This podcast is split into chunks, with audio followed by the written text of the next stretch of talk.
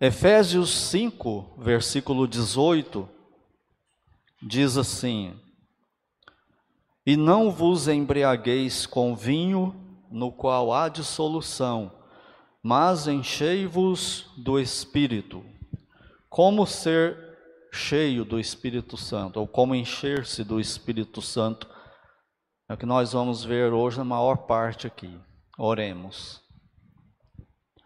Pai Santo, é no nome do Senhor Jesus que nós entramos em tua presença em oração, agradecidos ao Senhor pelo culto até aqui, porque muitas vezes, por causa de quem nós somos, como agimos na nossa natureza carnal, pecaminosa, é quase inacreditável que o Senhor nos aceita na tua presença santa, que o Senhor aprova a nossa conduta, a nossa adoração, a nossa conduta em Cristo, apesar de limitada, falha, fraca. E nós te louvamos e te agradecemos por isso. Te agradecemos também, Senhor, pelo Senhor ter planejado essa forma maravilhosa de sermos salvos, guiados pelo teu Espírito, convencidos por ele, salvos pelo teu Filho e aceitos pelo Senhor, o Deus Pai. E agora, Senhor, nós estamos com a tua palavra aberta e nós somos limitados para compreendê-la e mais limitados ainda para aceitá-la como autoridade máxima sobre nós e colocar em prática na nossa vida. E por isso nós te agradecemos.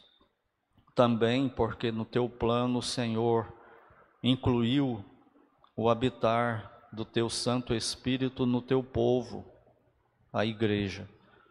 E agora nós te rogamos que o Senhor nos abençoe mais uma vez, nos iluminando com teu Santo Espírito nesse assunto vital para as nossas vidas. Que o Senhor use tudo para a tua honra e glória, para o bem de nós que aqui estamos e daqueles também que nos acompanham através da internet. Nós oramos agradecidos no nome do Senhor Jesus Cristo. Amém. Então, nós, nós estamos falando sobre a doutrina do Espírito Santo, nessa parte de santificação, falando, nós falamos na lição passada, né, sobre a guerra santa, que é a batalha do crente para ser santo, buscar a santidade. E aí eu te pergunto, como foi a sua semana passada? Que começou domingo passado e terminou ontem. Como foi a sua luta? Sequer houve luta, e nessa luta, se houve luta, eu penso que para a grande maioria, a esperança é que seja para todos nós, tenha havido essa luta, e em havendo essa luta, foram mais vitórias ou mais derrotas? Como foi essa batalha? Então eu quero que antes de falar sobre o enchimento do Espírito Santo, passar por algumas coisas da, da lição passada, e eu quero fazer isso rapidamente. Então nós nós vimos aqui que a santificação ela ocorre em todos os salvos. Não há salvo sem a santificação. E sendo assim, não existe salvo que não lute contra o pecado. E falamos também que se não há luta contra o pecado, há um, um, um comodismo no pecado, um comodismo no viver mundano. Então, isso é um sinal de alerta com relação à salvação. Nessa guerra, o crente sofre de dois jeitos: ele sofre com ele mesmo lutando contra o pecado, e ele sofre no mundo quando ele vê o mundo pecando. Por exemplo, no trabalho, começa a brincar, contar piada, fazer graça e começam a usar baixaria, palavra de duplo sentido, de calão e assim por diante. E a hora que isso acontece, o crente sofre. Por quê? Porque ele tem o Espírito Santo. É o Espírito Santo que faz a gente sentir assim. Quem não tem o Espírito Santo vai de boa. E aí vai se, se comportar conforme a situação em cada circunstância, né, em cada momento aí. Então a guerra santa, para a gente se dar bem nessa guerra, ela é uma parceria do crente com o Espírito Santo. Não é que o crente ajuda Deus em salvação, a salvação é toda do, de Deus, né? Não, não tem nada do homem. Mas na santificação tem, e é isso que nós estamos vendo aqui, né? E nós temos para vencer e, e se dar bem nessa batalha diária, nós temos que ter uma atitude. Qual é a atitude? Aquilo que o, que o André falou aqui durante o culto, o que, que foi que ele enfatizou aqui durante o culto? O André lembra, pelo menos, André? a humildade. Nós temos que ser humildes para vencer essa guerra. Por quê? Porque eu preciso, para lutar essa guerra, essa guerra santa, eu preciso identificar o pecado na minha vida, externamente, no que eu faço, no que eu uso e tal, e internamente também. Em todas as coisas, preciso admitir, primeira coisa, identificar, identificando, admitir, o que não é nada fácil para mim e para você, admitir que é meu pecado, não é pecado do outro, culpa do outro, é meu pecado, e aí eu tenho que ter a disposição de matar esse pecado, partir para a guerra. Para matar ele ou ele me mata. E para isso é preciso também, além de humildade, honestidade. Para admitir isso. Então, sem isso aí não há santificação. É por isso que não existe crente, aliás, não existe a, a ideia na, na Bíblia, e a gente experimenta isso na prática, de que todos os cristãos vão estar sempre no mesmo nível espiritual. Como diria Bruno Henrique, né, no mesmo patamar. Não vai estar. Tá? Por que, que não? Porque depende da entrega nessa luta diária. Depende desse relacionamento com Deus. Por que, que a gente tem essa luta? Por causa do nosso relacionamento com Deus. É um Deus onipresente, onisciente, que não dorme, então o relacionamento com Ele é o dia todo, em todas as coisas. Se tiver ligado nele. Tem uns crentes que vão fazer isso com mais dedicação. Tem outros crentes que vão relaxar mais nisso e vão ser inferiores na vida espiritual. Tem a ver com o conhecimento bíblico dele, tem a ver com a teologia que ele crê, como que ele aplica esse conhecimento bíblico na prática, na vida dele. Tudo isso aí vai influenciar. Por isso que não existe o tempo todo todo mundo no mesmo nível. Vai ter distinção. Vai ter diferença também por causa do tempo de conversão de cada um e o tempo que estuda. Por isso não tem crente que converte hoje e daqui a um ano ele está num nível espiritual, servindo a Deus, talvez até em ministério e tal, ou em seminário, se preparando. E tem outros que estão tá 10, 20 anos na mesma vidinha de sempre, não progride, por causa disso. É isso aí que faz a diferença, é a parte nossa. A falha está em nós, nunca está em Deus, está em nós. E nós vimos então que essa luta e conscientização de pecado é a prova da conversão. Se você tem isso, não fique desanimado, não. Você não está nessa sozinho, não. É uma coisa de todo crente, em todos os tempos. Acontece com todo mundo. Lembra que Pedro fala para os jovens, lá em 1 Pedro 5, estejam cientes de que essas lutas que vocês enfrentam, elas acontecem entre a irmandade pelo mundo inteiro luta de perseguição, luta de problema de tentação, luta de pecado que persegue a gente, né? Pecado escravizador, luta de todo jeito. Então essas lutas elas são pertinentes a todo crente no mundo inteiro. Então se você está nessa luta, glorifique a Deus por causa disso. Isso está mostrando que você é crente. Agora, se você vive como um, um, incrédulo qualquer, um ser humano normal no mundo sem Deus, aí é, alarmante, né?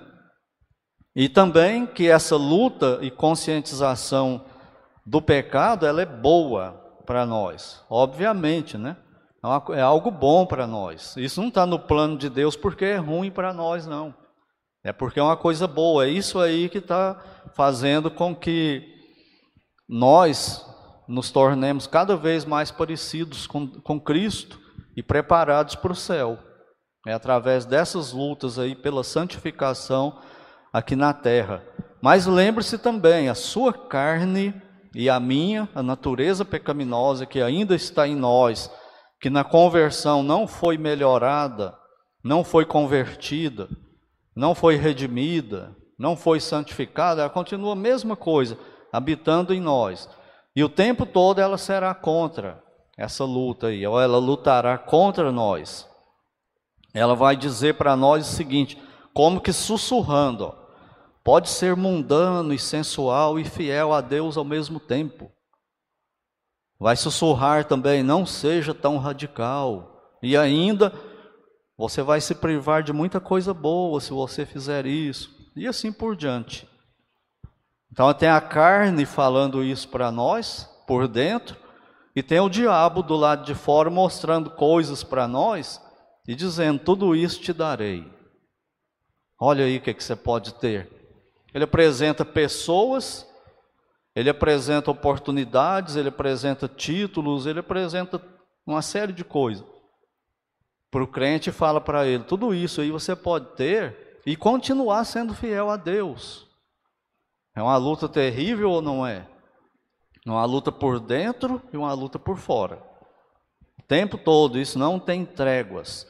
Só que o diabo omite a segunda parte. Se prostrado me adorares. Isso aí ele não fala, ele não revela facilmente. E aí ele engana o crente, porque ele está usando a natureza pecaminosa que já está contra o crente, lá dentro do crente, e ele pega essas coisas de fora, casa elas com essas tentações de dentro da carne, e o crente que não está preparado cai, ele cede. Aí ele acredita, ele vira crente mundano, crente carnal, Crente que às vezes você olha para ele e nem acredita que é crente mais, por causa disso, por causa e às vezes é, e às vezes não também. Então fica um alerta aí. E vimos ainda que essa guerra, ela já começa com a confissão pública do Senhor Jesus como Salvador. Lembra da mensagem domingo à noite do ladrão na cruz? Qual foi a primeira evidência que ele havia se convertido? lá na cruz, ele confessou Jesus como Deus. Nem ainda temes a Deus, e gritando publicamente que está numa cruz e Cristo está em outra. Uns três metros de distância, uma multidão embaixo gritando. E quando ele faz aquilo, nós vimos isso à noite, provavelmente muita gente xingou ele, jogou pedra nele. Mas ele testemunhou publicamente. Você não teve que testemunhar também publicamente? Tem até hoje que testemunhar publicamente? Romanos 10, 9. Se confessar Cristo como Senhor, será salvo. Não é confessar só para Deus, é para Deus e o mundo, como a gente fala. Que nós temos que fazer isso. Não existe crente secreto. Lê do engano, né? E o diabo, os demônios e o mundo não querem que o crente confesse Cristo como Senhor. Mas quem mais não quer que o crente confesse Cristo como Senhor? A nossa natureza pecaminosa. É ela que mais não quer. Por que, que ela não quer? Porque ela será destronada do altar do nosso coração, do coração do pecador. Então tudo aquilo que alimenta ela vai ser vai ser atacado, né? Os desejos pecaminosos, o mundanismo, os prazeres pecaminosos, tudo isso é a fonte de alimentação da natureza carnal e fortifica ela. E quando o pecador confessa Cristo como Senhor, tudo isso aí vai ser, vai tomar uma machadada na raiz. E a natureza carnal não quer. Então ela vai agir para impedir a pessoa de confessar a Cristo como Senhor. Essas coisas serão substituídas no corpo do crente agora que vai glorificar e entronizar Cristo nele. e o Espírito Santo é dado para o crente, habita nele e começa essa guerra terrível aí da carne com o espírito, no, no corpo do salvo. Só que a carne não morreu e o espírito é santo. A carne quer levar o, o pecador para o pecado e o Espírito Santo quer levar ele para a santidade. E tem a nossa vontade aí no meio dessa, dessa luta aí, né? A nossa responsabilidade moral. É aquele despir-se e revestir-se que nós vimos lá em Colossenses 3. E o fazer morrer a natureza terrena. Então hoje nós vamos ver como nos encher do Espírito Santo e os, os resultados desse encher-se do Espírito. Então vamos aí em Efésios 5, 18. Tem duas ordens aqui, né? Uma ordem positiva e outra ordem negativa, no mesmo versículo. A ordem negativa é: não vos embriagueis com vinho, no qual há dissolução.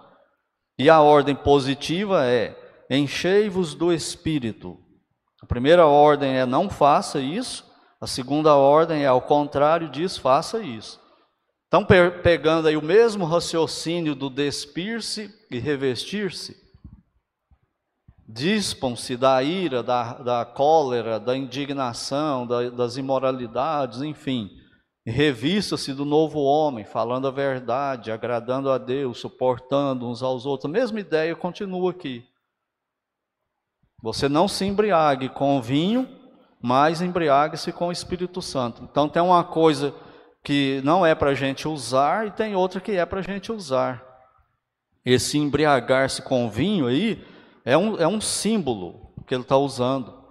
Porque o vinho, ou a bebida alcoólica em geral, o álcool né, no corpo da pessoa, ele entrando em excesso, ele vai aumentando e vai tirando o sentido da pessoa. Ele vai alterando tudo. E a pessoa não acredita que está dominada pelo álcool. Por que, que a, a quantidade de álcool permitida para a gente dirigir, pilotar moto, disco voador, etc., por que, que é bem pouquinho? Porque a partir daquela quantidade, bem pouquinho ali, já começa a alterar no, os nossos sentidos, já começa a ter, ter efeitos nas nossas reações e decisões e fala. Vai, vai envolver. É, influenciar todo o nosso ser, por dentro e por fora. Então, tudo que vai tirar o sentido de Deus, a concentração de Deus no Espírito Santo, na guerra santa que nós temos visto aqui, é para a gente evitar isso, não se embriagar com isso. Não é só bebida alcoólica, isso é, é, é isso também, mas é muito mais do que isso que ele está falando. Por quê? Porque ele contrasta com o Espírito Santo. O que atrapalha o crente no enchimento do espírito não é só embriagar com álcool. É com qualquer outra coisa que vai nos como que hipnotizar. Por que, que quem está embriagado, ele começa a não falar mais coisa com coisa? Ele começa a falar borrachices, que Paulo usa aqui também no Novo Testamento, conversa de bêbado. O que, que, é isso? Essas bobagens, ele começa a falar coisas sem sentido, começa a falar palavrão sem se preocupar com nada, perde a noção totalmente. E quando está num ponto muito alto, segundo eu li um artigo, fala que quando tem um bêbado conversando com alguém, ele está realmente acreditando que tem alguém com ele conversando. Alterou os neurônios dele e diz também nesse artigo que quando o álcool mata um neurônio, ele não recupera mais. Por isso ele vai só indo o caos. Vai só indo o caos. E Deus está falando isso para nós no sentido espiritual. Se você não fizer o que eu estou mandando, você vai terminar igual um alcoólatra. Na sarjeta. Na vida com Deus. É isso que ele está dizendo. É esse alerta que ele está que ele tá fazendo aqui. A santificação realizada pelo, pelo Espírito Santo no salvo é o que distingue o salvo do, do incrédulo. É a única coisa, é o Espírito Santo e a santificação. Se tirar o Espírito Santo, o, o, a pessoa vai ser igualzinho qualquer pecador. A única diferença dele é o Espírito Santo, é essa luta contra o pecado. É só isso que difere o crente do incrédulo. Mas o. Não sei se foi John Stott, acho que foi. Ele escreveu o seguinte, ou foi Sproul. Escreveu o seguinte: Nós chegamos a um tal ponto que se Deus tirasse o Espírito Santo do mundo hoje, dos crentes, muita coisa do que a gente faz individualmente na igreja local ia continuar sendo feito sem perceber absolutamente nada. Tamanha é a, a, tamanho é o esvaziamento do Espírito Santo no mundo e nos crentes. Não ia perceber nada, ia continuar do mesmo jeito. Pensar que está sendo feito pelo Espírito Santo.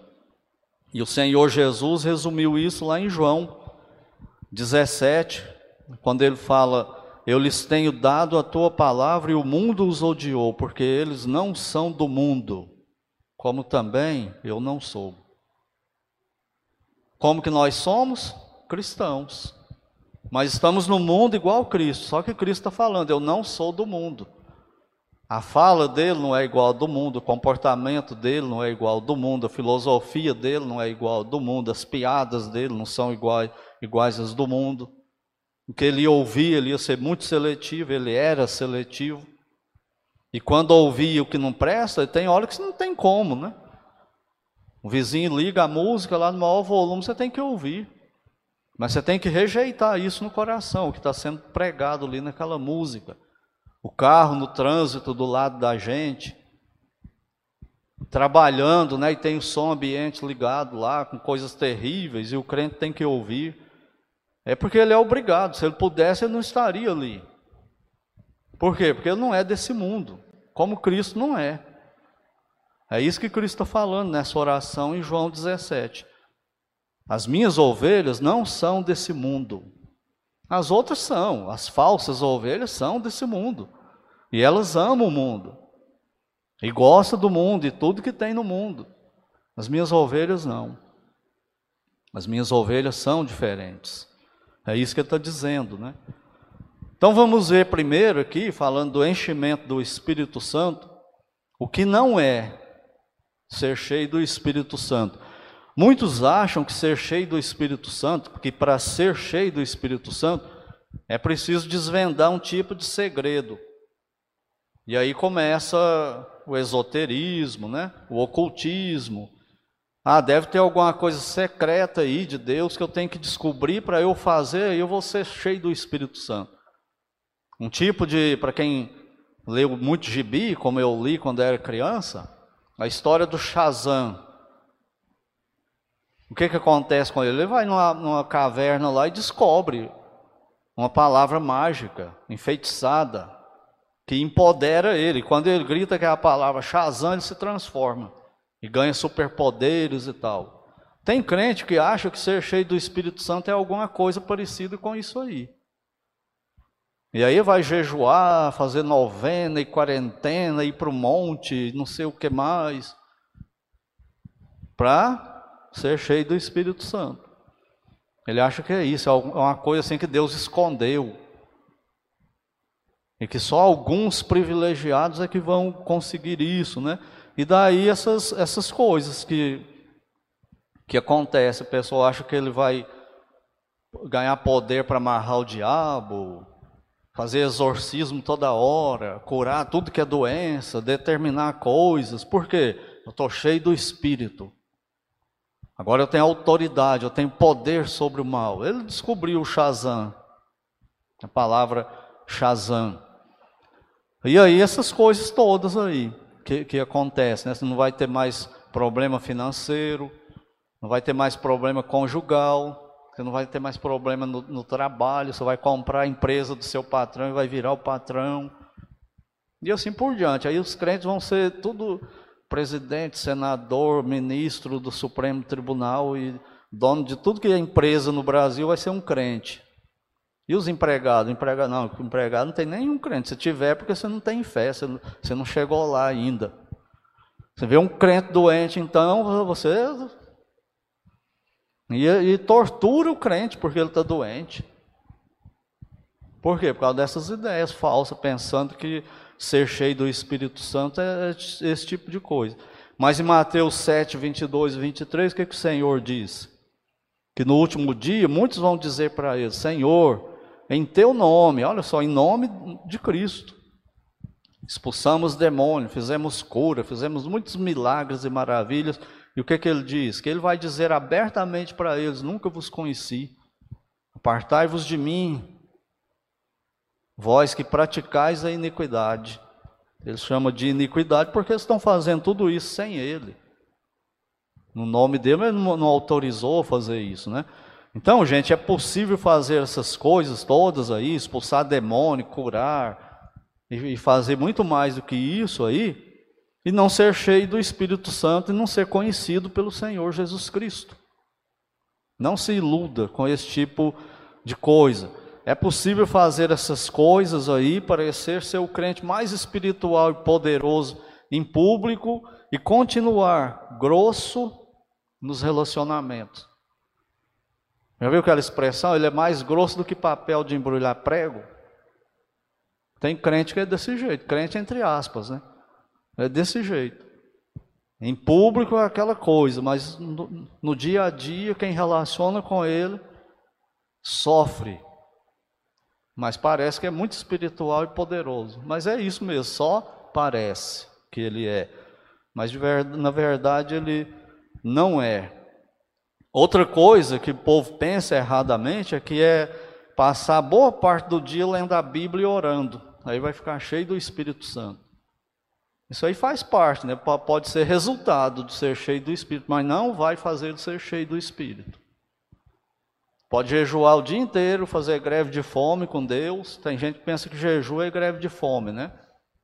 Eu vou passar no concurso, então eu vou fazer jejum para Deus fazer eu passar no concurso. Senhor, Parei de comer, agora só faz eu passar no jejum. Isso é greve de fome. Você não entendeu o que é jejum bíblico, né? E ler a Bíblia. Vou ler a Bíblia o tempo todinho. Aí fica conhecedor da Bíblia até. O diabo faz isso. Conhece a Bíblia mais do que nós, os demônios também. E orando. Ora, ora, ora, ora, ora por isso, por aquilo, pela cura de fulano, pela salvação do outro, pelo presidente, pelos inimigos, por todo mundo, ele ora, ora, ora. Mas na prática cristã dele, estão percebendo que essas coisas não faz o crente ser cheio do Espírito Santo? Então o que que é? Fala logo. Lembrei de uma vez no Acre, eu estava pregando sobre salvação e condenação, e fiquei na condenação, pregando, pregando. Aí um, um senhor não aguentou mais, falou, pastor, eu já entendi que eu estou condenado, fala agora como que eu posso ser salvo. Espera aí, aguenta aí. Então o que, que é o ser cheio do Espírito Santo? Olha aí comigo de novo, Efésios 5, 18. Nota que não é nada místico. E que essas outras coisas, tudo que eu falei até aqui, não evidencia a pessoa ser salva e nem cheia do Espírito Santo. Então, como que eu me encho do Espírito Santo? Note aí também, primeiramente, que, que os verbos embriagar e encher-se, encher, estão no tempo presente contínuo. Então é para eu não me embriagar com essas outras coisas que eu já expliquei o que, que isso significa, o tempo todo. Não se embriague. Mas encha-se do Espírito Santo. Está vendo que as duas coisas é tempo presente, o tempo todo, toda hora, em todo lugar, em todas as coisas. Por isso que não existe aquela ideia, isso aqui é de Deus e isso não é, isso aqui é espiritual, isso aqui não é. Ou é com Deus ou não é. Não tem meio termo desse jeito, né? Outra coisa é que esses verbos aí, eles estão em que voz para nós? Enchei-vos e não vos embriagueis, na voz ativa para nós. Significa o quê? Que depende de uma ação minha. Eu tenho que fazer. Não é Deus que vai fazer isso para mim. Não está escrito aqui, ó. É, e não serão embriagados com vinho. E também não está escrito assim, serão cheios do Espírito.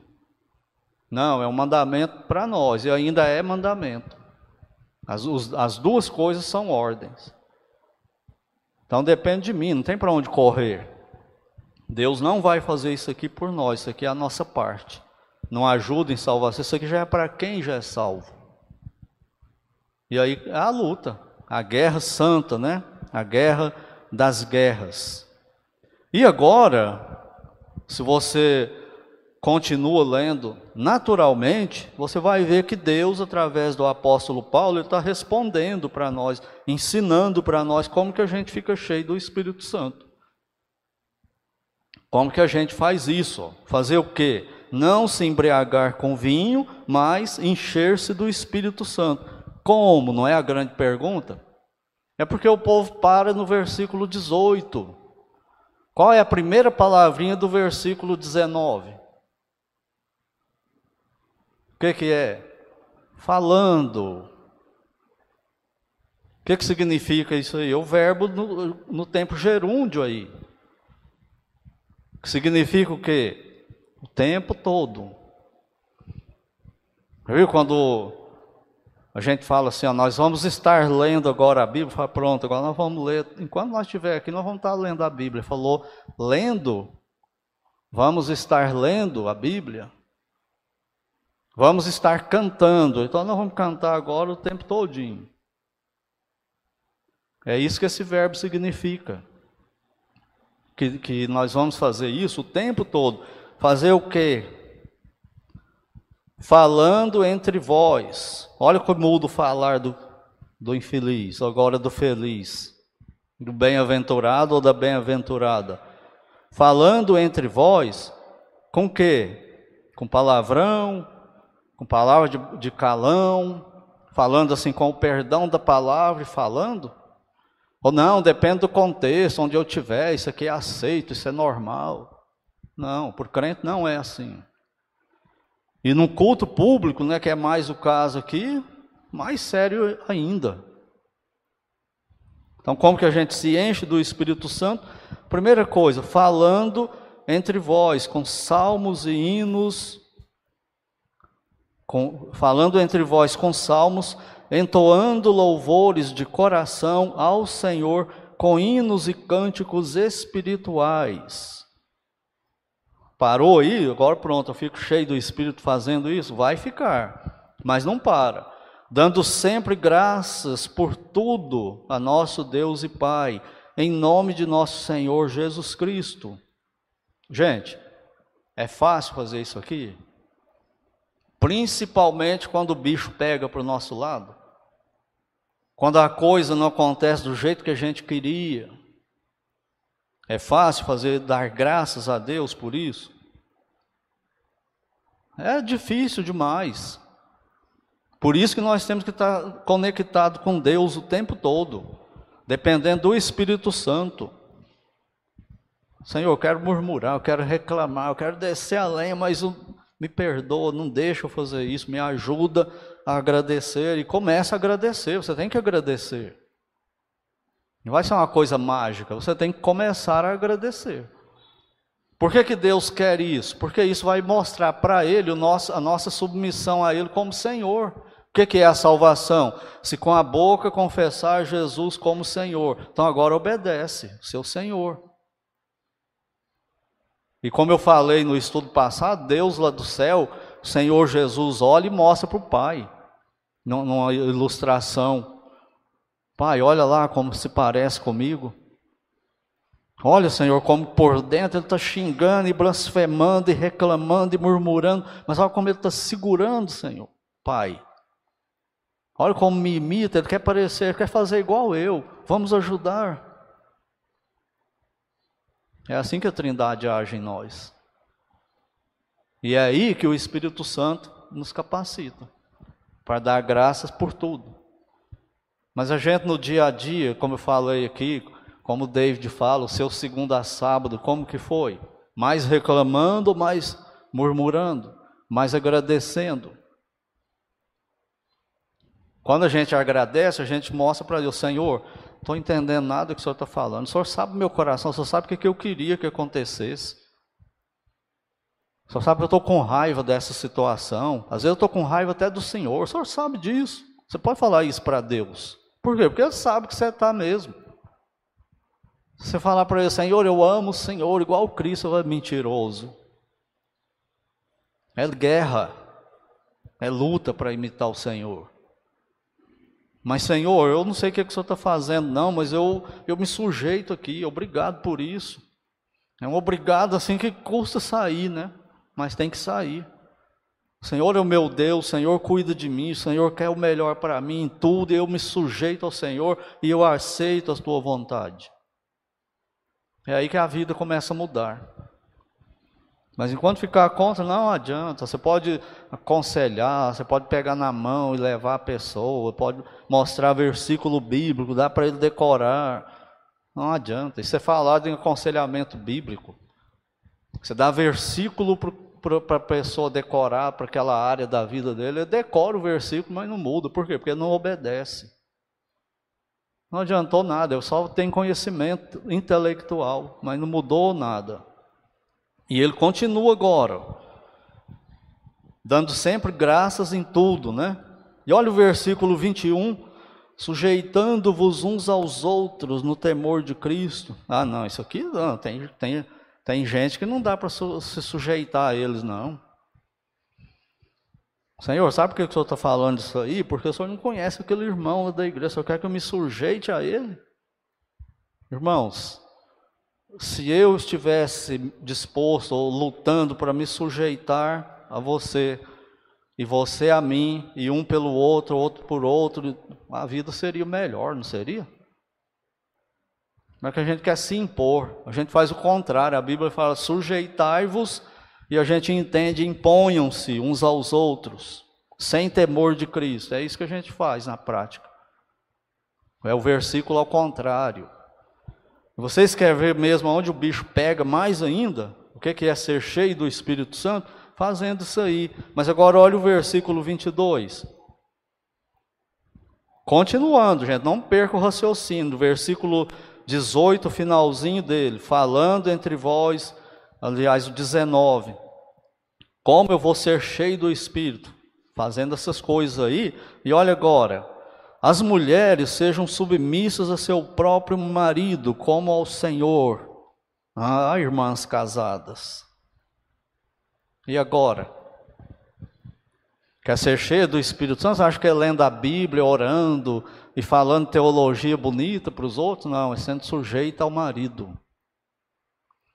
E hoje em dia isso aqui é muito mais difícil para as irmãs casadas, crentes, né? Casadas do que antes. Por quê? Por causa do marxismo cultural. De mais de 40 anos no Brasil, buzinando na cabeça das mulheres para não serem submissas ao marido. E aqui, jovens, não está falando para namorada ser submissa ao namorado, não. E nem falando para as mulheres serem submissas aos homens, não. Está falando para as esposas serem submissas ao marido. É gente casada. Quer ser cheia do Espírito Santo? Mas é um lar matriarcal? Não esqueça. Esqueça oração, leitura da Bíblia, esqueça tudo. Não está cheia do Espírito. Está vazia. Agora, para ser cheia do Espírito, ser submisso, vai ter que ter o que? Aquilo que começou a conversa: humildade. Admitir, eu tenho esse problema, Senhor. Eu quero matar isso e partir para cima dele para matar mesmo, para obedecer o Senhor. Senão a carne vai te enganar, a carne vai te dizer: você pode ser é, líder do seu marido e ser espiritual, 100% espiritual. Mas é mentira, não pode. Deus não negocia as coisas dele. Por isso que a Bíblia é dura para nós quando ela é pregada do jeito que ela é mesmo. Porque ela não facilita as coisas para mim, e nem para você também, nem para os homens e nem para as mulheres, né? E o padrão dele é como ao Senhor. Lembra quando falou assim: eu, tenho, eu aceito Cristo agora como meu Senhor e Salvador, Ele é meu dono, é meu Deus, é meu guia. Eu vou seguir Cristo. Por quê? Porque Ele me ama, Ele quer o meu bem. Essa é a ideia do casamento. Por que, que a esposa vai ser sujeita ao marido? Por causa desse amor do marido por ela. O problema é o lado do marido também, né? Que já já o bicho pega para nós aqui também. Mas o padrão de sujeição é o da igreja a Cristo. É como nós somos pecadores e não somos Cristo 100% igual a Ele, nós temos problemas sérios com isso na prática. Em todas as coisas. Olha o versículo 23. Porque o marido é o cabeça da mulher. Ah, irmãs cristãs, espirituais, cheias do Espírito querubinha de Deus. Brincadeira, né? Não existe querubinha, né? É cheio do Espírito Santo, vai se sujeitar assim, ó. Porque o marido é o cabeça da mulher. Quem ordenou isso foi Deus. Ninguém muda isso. Isso é o que é. O marido é o cabeça da esposa. Sempre lembrando aqui que é casal, né? Casado. Homem e mulher casado. Não é homem e mulher solteiros, não. É homem e mulher casados. Dentro do casamento, isso aqui, a vida conjugal. Cristo é o cabeça, assim como também Cristo é o cabeça da igreja, sendo Ele mesmo o salvador do corpo. Está vendo, marido? Você tem que ser o salvador da sua esposa. Tem que agir com ela desse jeito aí, todo dia. Quando ela está legal com você, quando ela não está. Quando ela está super produzida e quando não quando ela está de TPM, quando não está de TPM, quando ela está doente, quando ela está sadia, o tempo todo. Então é, é, é o desafio para nós. Quer ser cheio do Espírito? Acha que é só orar? Não é. Mas continua. Versículo 24. Como, porém, a igreja está sujeita a Cristo, assim também as mulheres, né, as esposas, sejam em tudo submissas ao seu marido. Não é o marido da outra, não, é o seu marido. E eu já vi isso entre crentes, né? Um homem querendo que a, que a mulher da igreja, que não é esposa dele, seja submissa a ele. Não, isso aí não, a Bíblia não manda isso, não. Olhe de novo o versículo 21. Sujeitando-vos uns aos outros no temor de Deus. Isso aí inclui marido e mulher também, e todos os homens e mulheres da igreja. É isso que a Bíblia diz. O desafio para nós é pôr isso na prática. Como tudo, né? Que Deus ordena para nós. Versículo 25. Nessa parte nós vamos pular e passar lá para o versículo 30. Mas não dá para pular, né? O que que Deus está mostrando aqui? Como encher, como obedecer Ele, que é uma ordem cheios do Espírito. Ele está mandando aqui. Você tem que obedecer isso aí para você ser cheio do Espírito. Então começa lá em casa, né? Que agora vai partir para tudo aqui do lar, né? Olha só, maridos, Amai vossa mulher, como também Cristo amou a igreja e a si mesmo se entregou por ela. O que é o amor bíblico? O amor de Cristo? O amor que doa.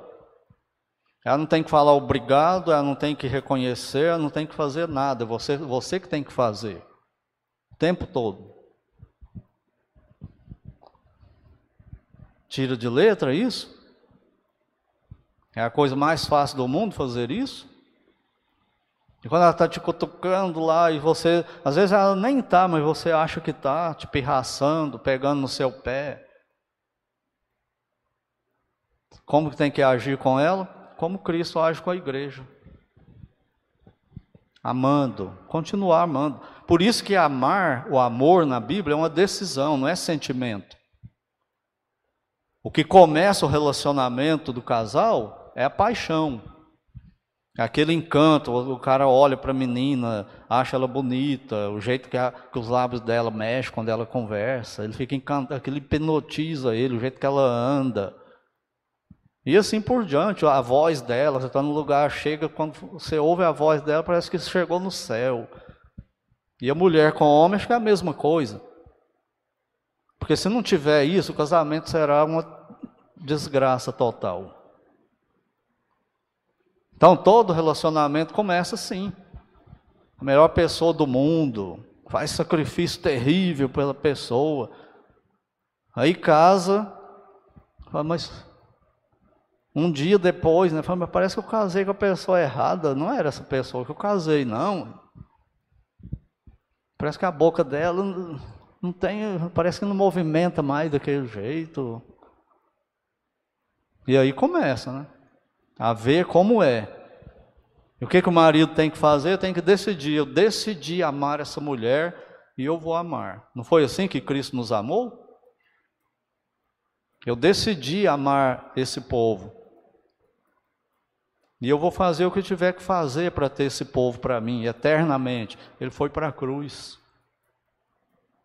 E o que, que nós retribuímos ele? Com infidelidade, com mundanismo. Ele lendo a Bíblia, falando, olhando o que ele manda e falando, não faço, não concordo, não interpreto desse jeito. E mesmo assim ele continua nos amando. Não muda nada no amor dele para conosco. Irmãos casados, é desse jeito que deve ser o nosso amor com a nossa esposa. Você faz isso todo dia, em tudo, o tempo todo. Tenta, não é? Só que você tenta, tenta, tenta e o povo olha de fora e parece que você não tentou nada. Critica, julga errado, condena. Mas o que, que acontece lá no céu? O Senhor Jesus fala: Olha, pai, olha, olha esse casal, como eles, olha essa esposa tentando ser submissa. Igual eu sou ao Senhor, ela está tentando ser submissa ao marido. Olha o marido lá, Senhor. Ele parece um jegue, mas não é não. Ele é, ele é, comprei com meu sangue. Olha ele tentando ali fazer isso. Olha como ele é fraco. Bora ajudar. E o Espírito Santo vem. Agora, onde não tem isso no lar, é tragédia total. A mulher não honra o marido, debocha dele em público, faz gracejo que joga ele lá no fundo do poço, ele faz a mesma coisa com a esposa. Só que é uma aparência pública, né? Mas Deus está olhando outra coisa. Como é difícil para nós, não é? Entendeu agora por que, é guerra santa? A maior das guerras, a mais difícil de todas elas, que nunca tem uma bandeira branca no meio. Aí você luta, luta, luta, falando dos homens, consegue uma vitóriazinha no relacionamento com a esposa, aí no próximo segundo ele falha miseravelmente no tratado de um filho. Ah, Senhor. Aí ele consegue com o filho, com a esposa, chega na rua, faz tudo errado. E a guerra continua. Sua vida é assim, então você é um crente. Sua vida não é assim, então você não é crente, não. Só pensa que é, se é que pensa. Mas a vida do crente é assim. Por isso tem a santificação produzida pelo Espírito Santo. E aí ele continua falando disso aí, vocês já conhecem bem esse texto, né? Fala versículo 28, assim também o marido deve amar sua esposa como é o próprio corpo. Por que, que você protege mais do que seu corpo, cuida mais do que seu corpo, queria que fosse mais bonito do que todos, o próprio corpo. E a gente tem que parar com isso e passar isso para a esposa. Fazer isso com a esposa, para ser cheio do Espírito Santo. É uma das ordens né, que a gente obedece para ser cheios do Espírito Santo. E aí depois, pensa que parou? Filhos crentes, você quer ser cheio do Espírito Santo? Entra para o quarto e vai ler a Bíblia a noite inteira sem comer e orando. Aí vai sair de lá cheio do Espírito. Não vai. Vai sair de lá do jeito que entrou. Você só vai ser cheio do Espírito na hora que sua mãe te encontrar na porta e te der uma dor e você agir com ela biblicamente. Aí está cheio do Espírito. Saiu na rua e as coisas acontecem, você age biblicamente. Aí está cheio do Espírito. Esse é o meu desafio. E esse é o seu desafio também. Honra teu pai e tua mãe. Primeiro fala obedecei, né? O mandamento aí, a ordem é militar mesmo, é de obedecer. Não é o mesmo verbo que usa para a esposa, não. A esposa é submissa. É um verbo no grego. Aqui é obedecer mesmo, é para o que o, o sargento ordena para o soldado, é a mesma palavra. Ali é para obedecer mesmo. Tem uma diferença brutal nos dois verbos. Então, o filho tem que obedecer aos pais. Por quê? Porque você vai ser julgado como filho e os pais vão ser julgados como pai. Então, o pai tem que tratar o filho biblicamente. Os pais né, têm que tratar os filhos biblicamente. E os filhos têm que tratar os pais biblicamente, do jeito que Deus manda. Não tem outra opção. É isso que ele está dizendo aqui. Honra teu pai e tua mãe. Honrar é mais que obedecer. Já ouviu a musiquinha do Logos assim? Que canta tem para criança falando disso? E às vezes eu fico ouvindo no carro aquela musiquinha. Honrar é mais que obedecer. Senhor, isso aí não é para criança, não. Isso é para crente maduro. Honrar é mais que obedecer, honrar os pais. Então, quem tem pai e mãe vivo, lembra disso. Você ainda é filho. Enquanto seu pai e sua mãe estiver vivo, você vai ser filho. Aí no céu não vai ter mais família, igual aqui na terra. Mas enquanto está aqui, vai. E esse casamento também, ele dura enquanto a gente está aqui na terra. Não pense que lá no céu ah, vou estar glorificado, lá eu vou amar minha esposa igual Cristo amou a igreja. Não, não vai ter marido e mulher mais, já era. Então é melhor aproveitar aqui e fazer dar certo aqui, porque lá acabou, não tem mais. Lá é só filhos e, e pai. Esse vai ser o relacionamento familiar único, que a gente não entende, né? Como vai ser isso? O marido viveu 50 anos com a esposa aqui na terra, chegar lá e não é mais esposa dele. Isso vai ser diferente, nós só vamos entender a hora que chegar lá. Mas é aqui na terra, então vamos obedecer. Vamos lutar né, para ser, sermos bíblicos. E para nós aí, nós já sofremos com marido e mulher, não sofremos? Marido e marida, para obedecer a Deus, ser cheio do Espírito, a gente já tomou umas lapadas boas até aqui, não é? Mas você acha que acabou? Isso não acaba nunca. Olha aí o capítulo 6, versículo 4. Vós, pais, agora é o marido e a mulher, além de eu ter que lutar como marido em relação à esposa, eu ainda tenho que lutar com o pai em relação ao filho, e o filho em relação ao pai. Depois nós vamos continuar vendo isso aqui, o que, que significa e como que essa luta continua. Como que isso não tem tréguas. E é isso, gente, que Deus está olhando para nós e medindo. Não é a nossa performance em público, não. Isso também, né? Isso vai evidenciar se nós estamos cheios do Espírito ou da carne. Mas Ele está olhando para nós nessa, nessa, nessas coisas aí. Por isso que ser crente não é nada fácil para nós. Depois, então, a gente continua. Vamos parando por aqui hoje e Deus permitindo, a gente prossegue depois.